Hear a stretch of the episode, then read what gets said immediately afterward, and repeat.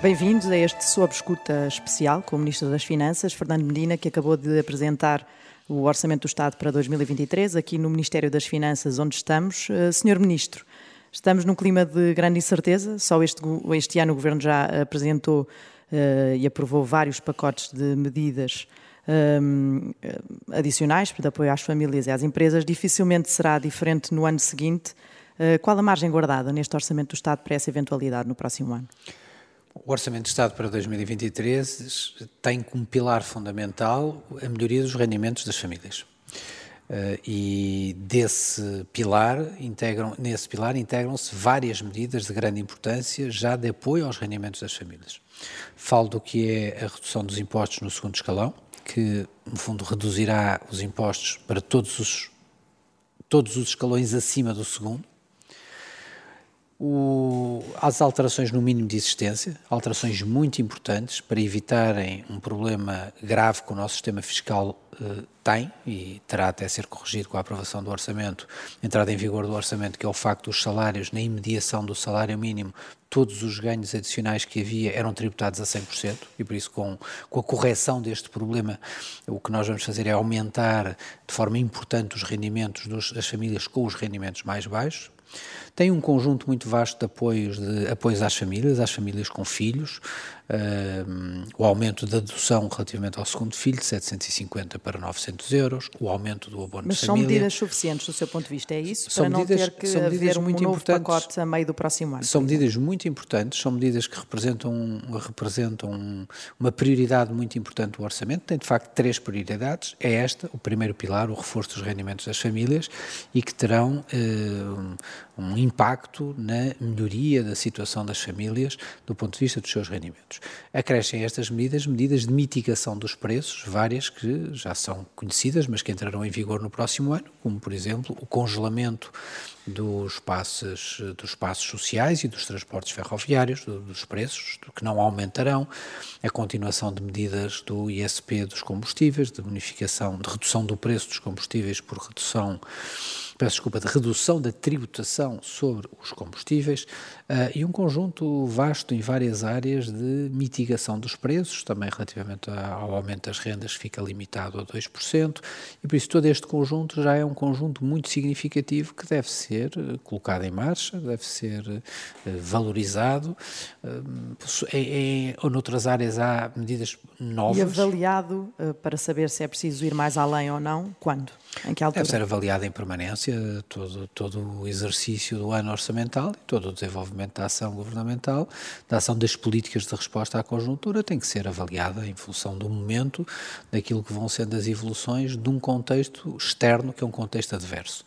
Eh, um aspecto importante da conjuntura que nós vivemos é que nós enfrentamos um contexto adverso, todo ele decorrente do que foram. Hum, acontecimentos externos ao país. Uh, nós não estamos a viver nenhuma dificuldade resultante de, de decisões e, políticas internas. precisamente nisso de... que acabou de dizer, uh, são fatores que Portugal não controla, nem que o governo português não, não, não consegue controlar, e nós temos visto que uh, a evolução tem sido sempre um bocadinho pior do que aquilo que se estava à espera e tem, tem havido necessidade de apresentar sistematicamente novas medidas. Eh, não só em Portugal, mas, mas também em Portugal. No fundo, o que nós queremos perceber é se este orçamento tem folga para acomodar novas medidas e, em concreto, perceber se uma dessas medidas tem sido aquilo que outros países têm feito, como por exemplo a Espanha, que é baixar o IVA sobre o preço da energia dos alimentos. Uhum. É uma possibilidade para responder a um eventual agravamento dos preços em 2023 ou é um cenário que neste momento afasta completamente? nós uh, tomamos uma opção do ponto de vista de, dos recursos, que foi procurar devolver às famílias o, o, mais rendimento. Fizemos isso no programa de, de Famílias Primeiro, com uh, o apoio dos 125 euros por pessoa, também relativamente ao apoio aos pensionistas, que começa, começou a ser pago hoje mesmo, com o pagamento de meia pensão. Eh, e preferimos este modelo à diminuição, por exemplo, fiscal eh, do IVA relativamente aos produtos alimentares, porque este modelo nós temos a certeza absoluta que o dinheiro chega às pessoas. E temos a certeza que as pessoas podem fazer as melhores escolhas com o rendimento que têm.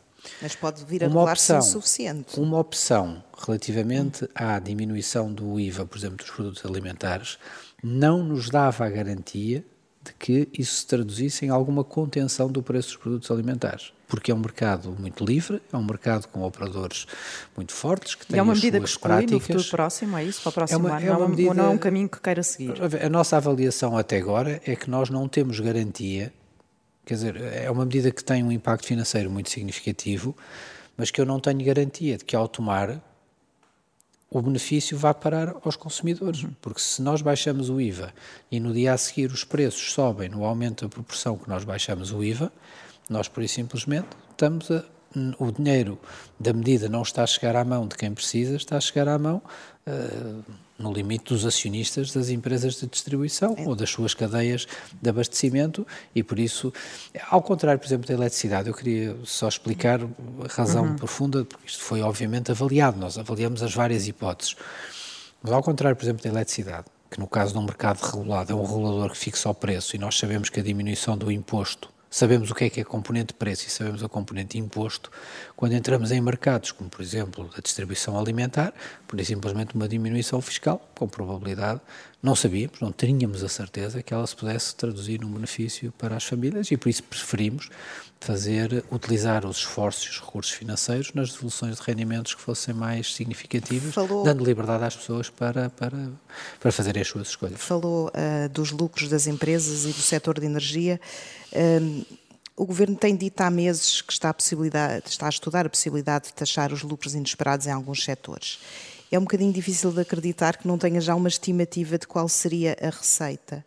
Uh, sobretudo no setor do petróleo, que é aquele, obviamente, onde estes, onde estes lucros são mais evidentes e tendo em conta que considera e que estudou as medidas que foram adotadas em países como a Itália, que conhece muito bem que o encaixe foi, foi, foi de facto muito reduzido. Não tem mesmo ideia de quanto é que uh, o Estado pode encaixar com esta taxa nos moldes em que a Comissão Europeia a propôs? Primeiro, só um pouco um regresso atrás. Eh, eu sempre expressei a minha opinião de que nós deveríamos de avançar para o sistema da tributação dos lucros eh, não esperados, desde que tivéssemos um modelo que fosse justo e que fosse um modelo que permitisse uma tributação efetiva. Eh, isto foi a resposta às vozes que, mal começou o debate, simplesmente a qualquer ideia de que alguma empresa tenha lucro, decidem que temos que ter uma taxação associada ou até de preferência uma taxação expropriatória. Pronto. E na altura, lembro-me de ir ao Parlamento e bancadas à esquerda do Partido Socialista declamarem que houvesse tributações e dando caso de países que nós conhecíamos que, cujas tributações não estavam a funcionar, porque foram feitas com esse intuito. Agora, haver uma tributação de lucros inesperados e transformar esses lucros inesperados no setor da energia em benefício dos consumidores, Portugal foi dos países pioneiros a fazê-lo no espaço europeu. Porquê?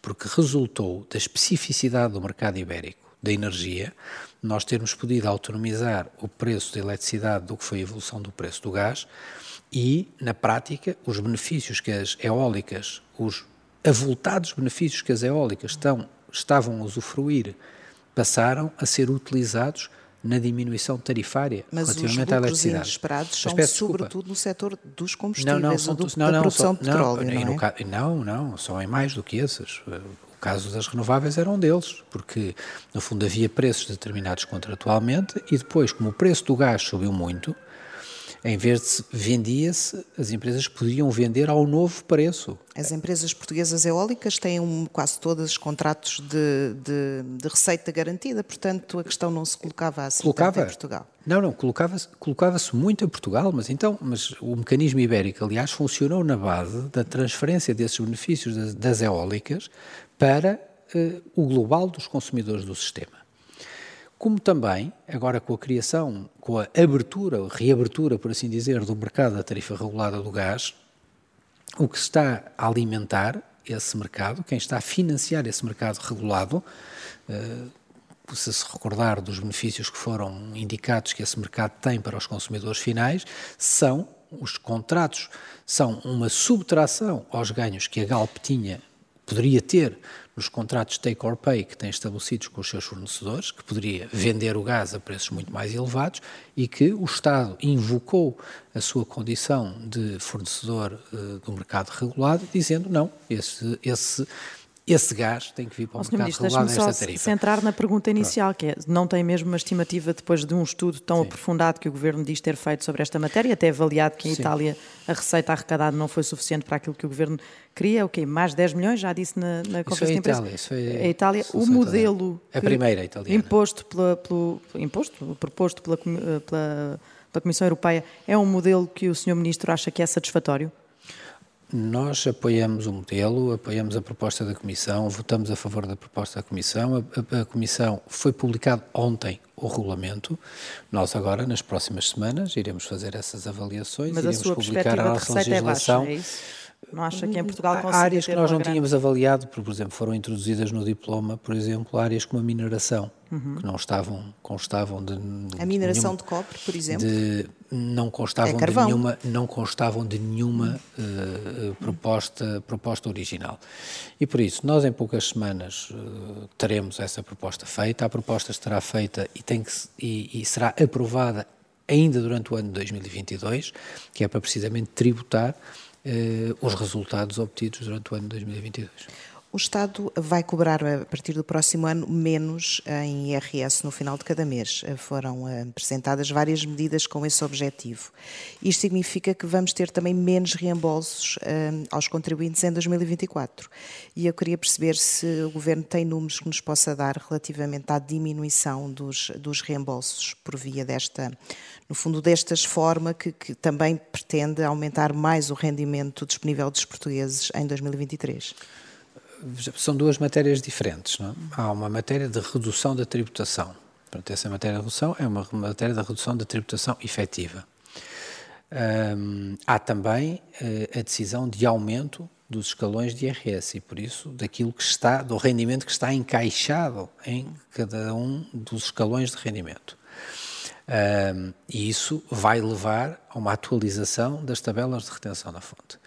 Uh, e por isso, nós temos vindo a trabalhar num, num processo de redução progressiva daquilo que é retido a mais, porque não interessa uh, aos contribuintes de todo, não interessa. Uh, ao Estado também não fazer uma cobrança excessiva que depois devolve Mas via liquidação. Esse processo vai acelerar no próximo ano, pelas medidas que apresentou hoje. Nós esperamos que sim. O processo de redução da parte das retenções que, que reduza e não tem ideia do número que nos possa dar relativamente ao dinheiro que pode uh, vir, uh, uh, no fundo, as pessoas, os contribuintes podem vir a receber mais em termos líquidos? Depende muito dos depende casos, muito. depende muito do caso de cada família, de cada agregado. Por exemplo, eu expus no exemplo que dei relativamente às famílias, relativamente àquela composição de família em torno dos salários de 1.300 euros, de 1.400 euros, casada com dois filhos, qual era o benefício que iria ter da diminuição de tributação e nesse mas agora varia muito a situação de cada um.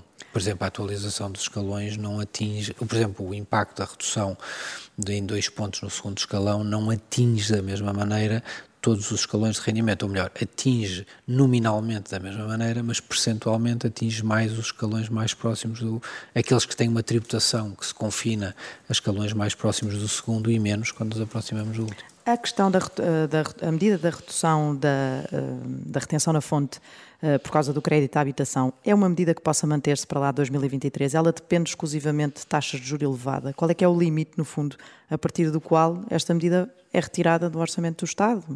No futuro, como é que se fará com uma medida desta natureza? Esta é uma faculdade, não é? Que será dada para utilização pelas, pelas famílias. É uma ela, ela é financeiramente neutra nas relações entre o Estado e os contribuintes, por isso não é um apoio, não há aqui uma redução de tributação, há uma faculdade de utilização de, de verbas. Eh, que no caso de, uma, de um contribuinte que normalmente tenha direito a reembolsos, significa que ao antecipar ao diminuir a sua retenção na fonte, o seu, Mas ela surge para dar resposta a uma questão concreta, que é a questão dos juros. Uh, o que eu lhe estou a perguntar é, uh, e agora, vai manter-se? É uma faculdade que é para manter? Que... Para já, vamos introduzi-la, não é? Vamos introduzi-la, vamos ver como é que ela funciona em 2023, se é muito utilizada, se não é, se cumpre a sua necessidade. Ela é financeiramente neutral, não envolve apoio do Estado ao, ao, ao aos cidadãos, uh, envolve esta facilidade de liquidez, ela não é neutral do ponto de vista do déficit orçamental. Tem, é uma medida que tem impacto no déficit orçamental, porque, um, ehm, porque uh, muda o ano relativamente à, à utilização uhum. dessa, dessa, dessa verba. Uh, mas vamos acompanhar durante o ano de 2023 e ver se é uma medida que é considerada útil e se for útil para, para uma percentagem de cidadãos e de detentores de titulares da habitação é porque ela cumpriu a sua missão. Uh, o Governo anunciou medidas de congelamento uh, dos espaços sociais, uh, também aprovou um teto à subida das rendas e as portagens. Estão anunciados aumentos também muito significativos. Há alguma negociação com as concessionárias para evitar estes aumentos tão, tão relevantes? Ainda não há nenhuma decisão relativamente às portagens. Nem mas, as mas, é, mas estão a admitir... Nem as portagens, nem as portagens um, que estão sob concessão a operadores privados, nem as portagens que são operadas pela, hum, pela IP. Portanto, neste momento é uma hipótese em aberto. Admite que possam ser tomadas medidas para evitar este aumento das portagens? É uma hipótese em aberto, sim. Mas não, não, não pode... Consta, não, não, não consta do Orçamento 22, mas a acontecer terá, será algo que tem que ser conhecido antes do final do ano de 2022. O Governo tem conversas Não consta do Orçamento 23, claro. Uh, Mas o Governo está, está, a falar com as concessionárias. Houve é conversas, houve algum diálogo com algumas concessionárias num período anterior, nos últimos tempos não, e é algo que terá que ser retomado do ponto de vista. Não é, não é uma negociação fácil, um, nem é uma conversa. É um, é um tema que exige muito trabalho e muita franqueza de parte a parte relativamente ao que fazer para não se tornar um processo muito complexo e e, e, do qual ninguém sairia bem. Só para acabar esta conversa, a oposição eh, já reagiu, teve uma primeira reação à proposta do Orçamento do Estado, diz que as medidas são pouquinhas, estou a citar, e o PSD diz mesmo que continua uh, o empobrecimento do país. Há margem e vontade política para acolherem ainda propostas de alteração?